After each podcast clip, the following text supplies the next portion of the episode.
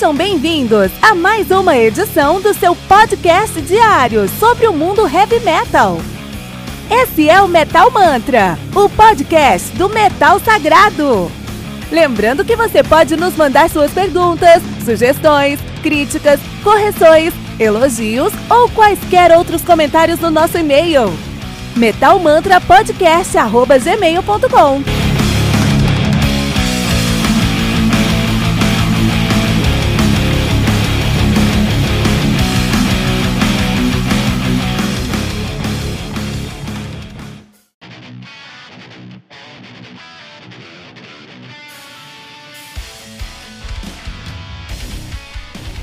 Saudações, metaleiros! Meu nome é Kito Fernandes, você está ouvindo Metal Mantra, o seu podcast diário com as notícias do mundo do heavy metal em pleno carnaval. Meu nome é Kito Fernandes.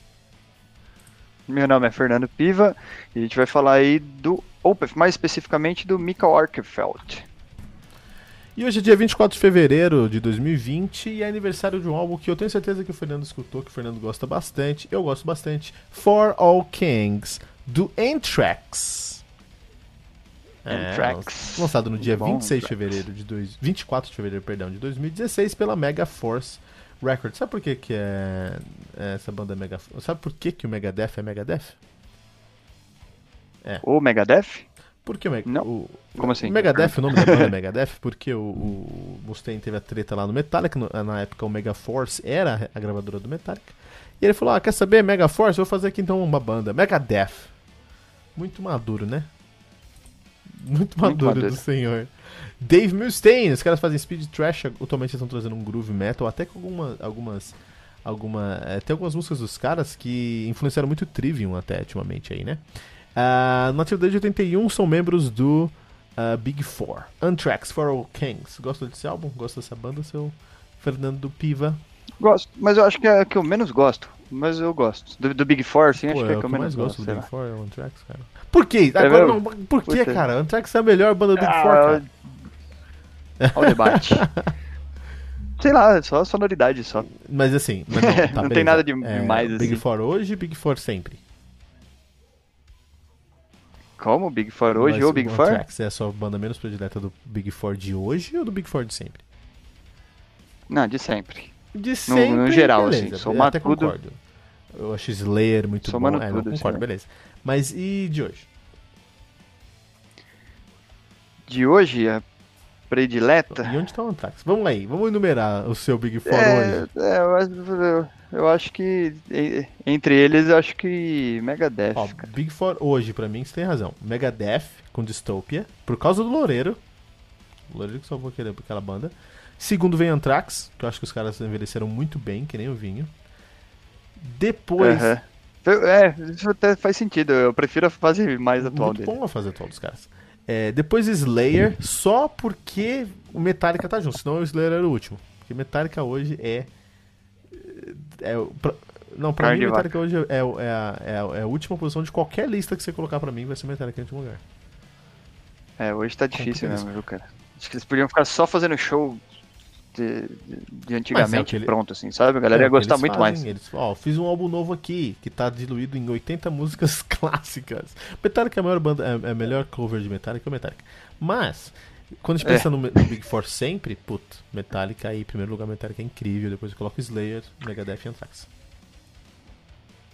É, acho que é isso. Não, é sempre, pô. Slayer é foda Nossa. demais também, né, cara? Slayer é que Slayer, puta, sei lá, difícil de falar que agora, agora os caras vão me criticar. Já era, aqui, acabou. Slayer, Vão crucificar o Já era, né?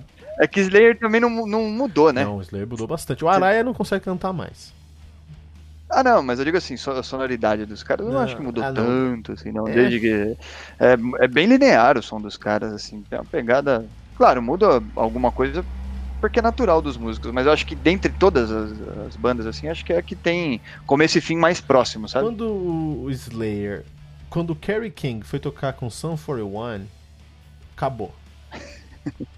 Aquele momento ali é. acabou. É. Antes disso, os caras usaram definidores de, de estilo sonoridade. A gente tava falando isso aqui no nosso offline aqui, né? É, guitarra é, uma, é, um instrumento muito difundido, ou seja, todos os lugares do mundo tem guitarristas. E se tem muita gente tocando, tem muita gente boa. Tem muita. Se você tá no seu quarto e começa a tocar uma guitarra e faz um riff, muito provavelmente esse riff já foi inventado, já foi tocado.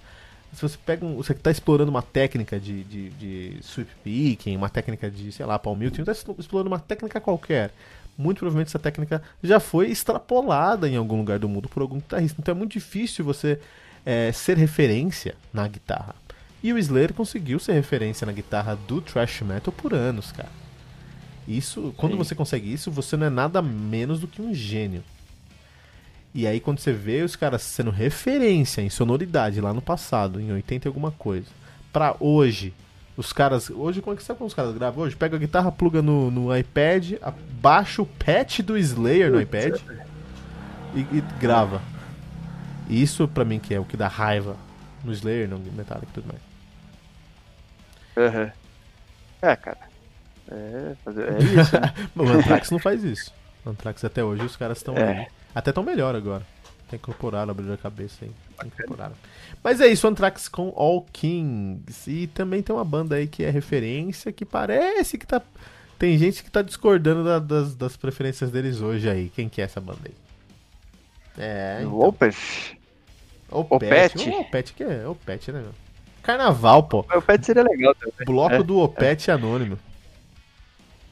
É, o Opeth vai gerar discussão a longo prazo, vai. viu, cara? Já, já gera muito longo prazo, na minha opinião, e vai continuar gerando, eu acho. Mas o, lance é que o, o Eicherfeld tá com laringite, né? Laringite aguda, é isso? Ele tá. Agora parece que recuperado já, né? Aparentemente, porque ele, ele soltou essa notícia aí quando já tinha cancelado os shows, né? Ele meio que soltou cancelando, né? Foi o. Como é que fala? Pô, caramba, fugiu a palavra. Mas enfim, ele falou Foi que tinha que cancelar os shows e o motivo, deu motivo. É, deu um motivo. Falar, infelizmente a gente vai ter que. Foram acho que três shows, né? Você me corrige Foram três shows na turnê norte-americana. Então, e aí ele falou que, meu, tava nessa situação aí, infelizmente ia ter que se preservar para poder continuar. Minha pergunta para você, Fernando Piva. Mikael Lagerfeld é gênio? É, ele é com gênio. certeza. Isso eu concordo absolutamente, ele é o gênio absoluto do heavy metal aí. É, tem uns vídeos do, do Metal Injection no YouTube, se dá uma procurada você colocar aí, ou colocar Mikael Ackerfeld é, responde, você encontrou as coisas legais. Então, por exemplo.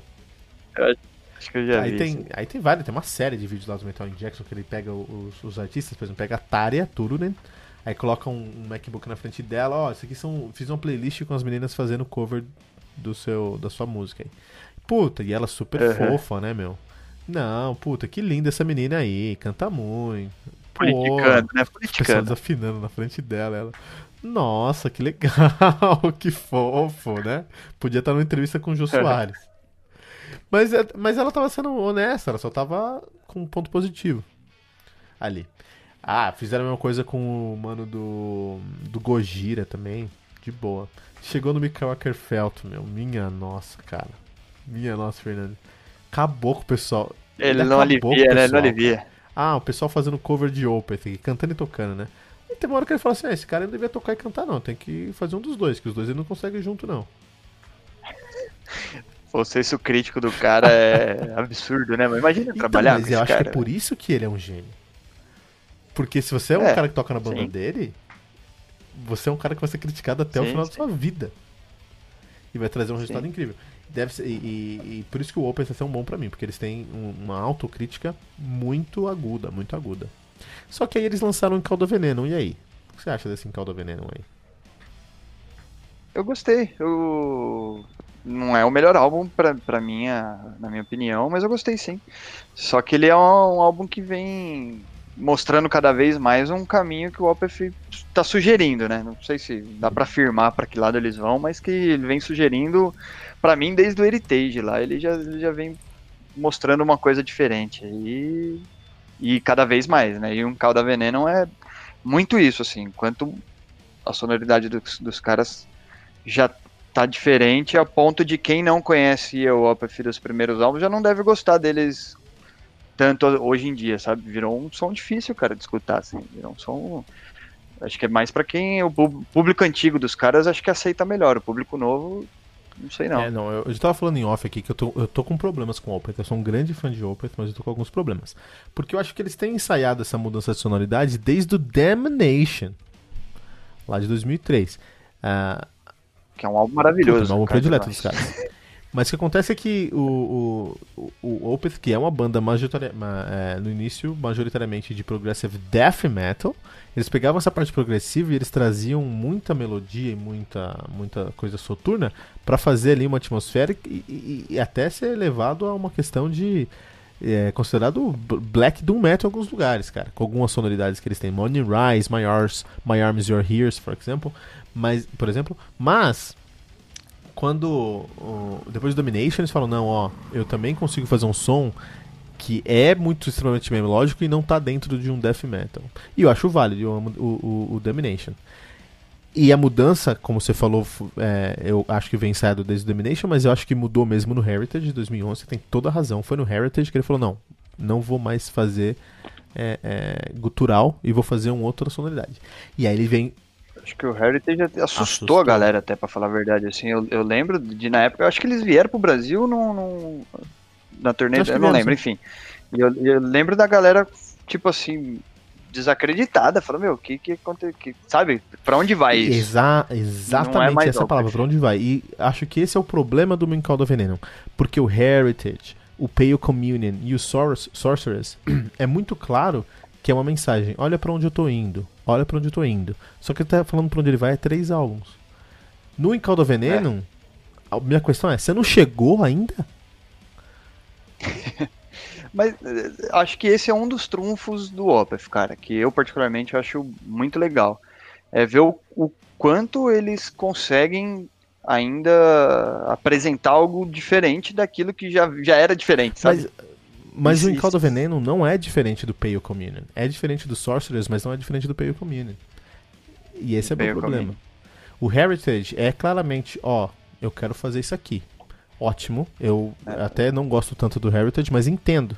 E acho ótimo. Pale Communion é, acho que ali eles ainda estavam se entendendo também, né? É, um, é, realmente o Heritage, acho que talvez o álbum que eu, eu menos gosto. Eu fã do Heritage, tem razão. Mas eu entendo porque aquele álbum tinha que estar tá ali e não tem problema. O Pale Communion, Communion, ele falou: olha, essa aqui é a sonoridade que eu, que eu tô acostumado a fazer, que eu tô confortável de fazer. Acho incrível. Acho que as linhas do Martin Mendes no baixo são incríveis nesse álbum. Com o Sorcerers, eu acho que eles até deram um passo à frente. Ó, eu quero fazer isso, mas eu consigo trazer para um rock setentista progressivo. Só que ele vem pro Call do Veneno, onde eu acho que ele tá continuando falando assim, a mensagem em Caldo Veneno pra mim é, olha para onde eu quero ir. Não, mas, cara, onde é que você quer ir? Você já foi pra tantos lugares aí que você falou pra mim. Não quero saber onde você quer ir, eu quero saber onde você tá. É, assim, a não ser que ele me traga um álbum surpreendente, o próximo álbum dos caras seja um álbum que eu não imagino como a banda pode ter chegado até ali, aí vai fazer o sentido do Call Veneno. Mas nesse momento não faz. Enfim, eu não gostei muito do Call Veneno, eu tô um problema, tô com o pé atrás do Open, então espero tanto do próximo álbum dos caras. Os caras são gênios discutíveis, né? Ah, sim. É, eu continuo sendo parte da fanbase, gosto de, de, de tudo dos caras, é, todas as fases. Eu ainda acho que o Encalda Veneno tem muito valor para algumas coisas. É, e o que mais pode vir deles, para mim, é incógnita ainda. Por mais que você tenha dito aí de que entende que já são dois álbuns, dois últimos álbuns aí, eles têm dois últimos não, né? Mas o Pale Communion e Calda Veneno tem uma proximidade maior. Eu ainda enxergo bastante diferença e eu acho que, o, que deve vir algo diferente ainda, né? Na mesma linha, mas com, com coisas, elementos diferentes ainda. É, ainda aproveitando assim, eu sei que a gente. Nosso tempo acabou aqui, mas mesmo assim, o. Eu acho que eles estão numa, numa posição muito melhor do que o Sepultura, que é uma banda que fala que tá mudando e é o mesmo produto é, industrializado, idealizado desde, sei lá, nos últimos seis álbuns, cara. Então o Sepultura tem esse discurso de, olha só, puta, lancei aí o Quadra, entendeu? Isso aqui é revolução do heavy metal. É. Não, cara, alguns momentos estão inspira inspiração de, de, de Sanol. E assim, se, é, eu não preciso de um Sanol porque eu já tenho um Sanol. Não preciso do Sepultura fazendo o Sanol porque eu já tenho um Sanol. Então, assim, Sepultura tem esse discurso, mas não entrega. O Opeth, pelo menos, entrega. Eu só tenho problemas com o discurso dele. Então é. tem que resolver esse discurso aí. Mas é isso. É, Opeth, que vem pro Brasil esse ano, vem em maio. Quem sabe a gente não cobre. Fernando, olha aí. Seria incrível aí. Se você tá ouvindo Metal Mantra, dá uma mensagem lá. Opa, deixa o Metal Mantra cobrir. É, pô. Então, mais um showzinho pra gente poder falar aí dos caras, principalmente das fases atuais, né? Porque quando a gente fica só à distância aqui, a gente tem o que a gente consegue acessar. Agora, quando a gente vê, quando a gente tá lá, quando a gente tem chance de, de participar, é Fernando, uma opinião real. Você né? vai nesse show e você entrevista o Ackerfeld? Ah, cara, eu ia pedir uma. Ele, acho, não, acho que, ele, acho que tudo que você fizesse, ele te... Ele ia me, ele ele ia me tratar mal, muito, Ele ia te criticar muito em tudo. Muito. Ele ia falar, você, tá você veio de moto pra cá, pô? Não sabe que. É, aí, aí ia juntar ele o Axel e ia começar a odiar os dois. Prefiro não entrevistado, acho que vou só no show. Demais. Tem algum, rec... Tem algum recado vou... pra a gente, Fernando? No carnaval? Não, o padrão. Só pra lembrar, não, carnaval a gente já falou o suficiente, deixa pra lá essa história aí. Mas é importante falar pra galera continuar compartilhando esses episódios aí do Metal Manta pra divulgar, pra gente crescer junto aí seguir a gente nas redes sociais, pode procurar lá no Instagram, Twitter e Facebook por arroba metalmantrapod. Esse é o recado maior. E não deixe de compartilhar esse episódio com todos os amigos usando a hashtag, hashtag metalmantra.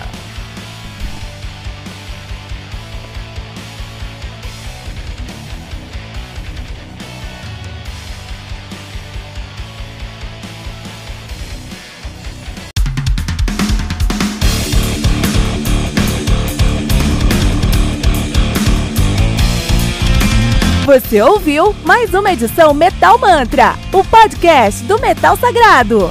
Apresentação: Kilton Fernandes.